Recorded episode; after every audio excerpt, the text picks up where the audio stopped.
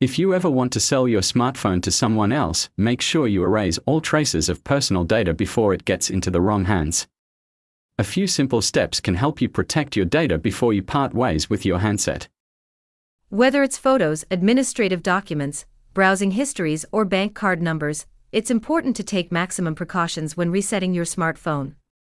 Evidently, it would be unthinkable to sell your handset as it is, simply by emptying its photo gallery or by deleting just a few applications. Before parting with your smartphone, you should start by backing up your multimedia data, including photos, videos, documents, music, etc. This operation can be done quite simply via a computer, using iTunes when you have an iPhone or Android file transfer for other devices.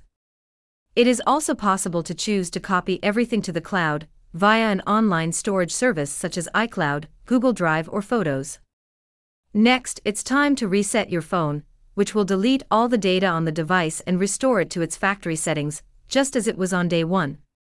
As a security measure, you should first manually delete the various Wi Fi connections stored on any phone, and remember to disable iMessage on your iPhone.